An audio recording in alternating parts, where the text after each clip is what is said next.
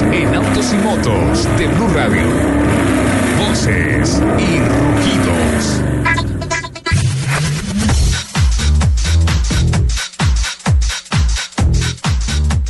La Comisión Europea ha abierto expediente a siete países de la Unión Europea, entre ellos Alemania, Reino Unido y España, por no haber sancionado a Volkswagen por el fraude en la emisión de los vehículos diésel, como establece la normativa comunitaria sobre la homologación de vehículos.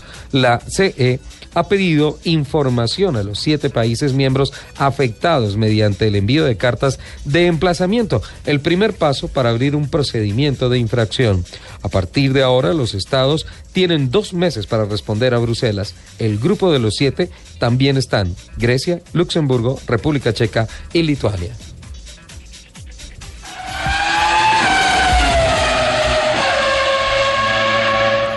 China registró el vigésimo sexto récord anual consecutivo en ventas de autos, aún restando un mes para la conclusión del año, lo cual fue alentador por un recorte impositivo que cubrió un amplio espectro de la industria. Cuando aún faltan tres semanas para el vencimiento de la exención tributaria, el gobierno aún no ha indicado si prorrogará el incentivo. Los chinos compraron 21 millones de vehículos de pasajeros en los primeros 11 meses más que los 20.6 millones de unidades en todo el año pasado. La última vez que el mercado automotor chino se contrajo fue en 1990.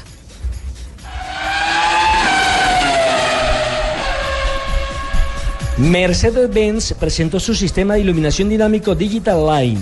Se trata de un sistema de iluminación con base en microespejos que funciona en conjunto con un software que procesa los datos provenientes de las cámaras y radares.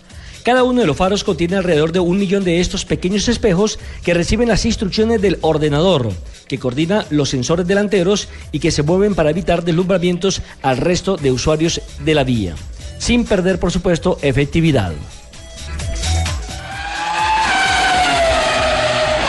El piloto y doble de cine Paul Swift giró un Nissan Juke a 180 grados con todas las ventanas polarizadas, lo que le valió marcar el primer récord mundial de giro en U a ciegas. Para guiarse, Swift utilizó únicamente la tecnología del sistema de visión periférica Around View Monitor, que forma parte de la visión de movilidad inteligente de Nissan para lograr un futuro de conducción más seguro y sostenible.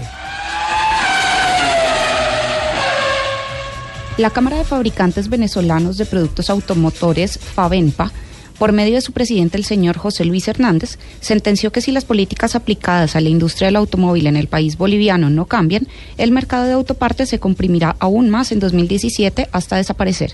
FAVENPA confirmó que se ha que se han reunido más de 47 veces con el Ejecutivo Nacional para promover normas que permitirán el renacer de la industria sin haber obtenido una sola respuesta por parte de él.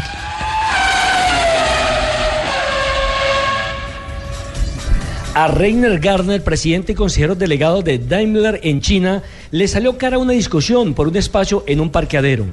El alto directivo de la división de autobuses y camiones del grupo alemán tuvo una discusión con otro conductor, durante la cual insultó a los ciudadanos chinos, lo que tuvo eco en los medios de comunicación del país y redes sociales. A pesar de que la empresa pidió perdón por el episodio, el incendio en las redes sociales provocó finalmente su destitución.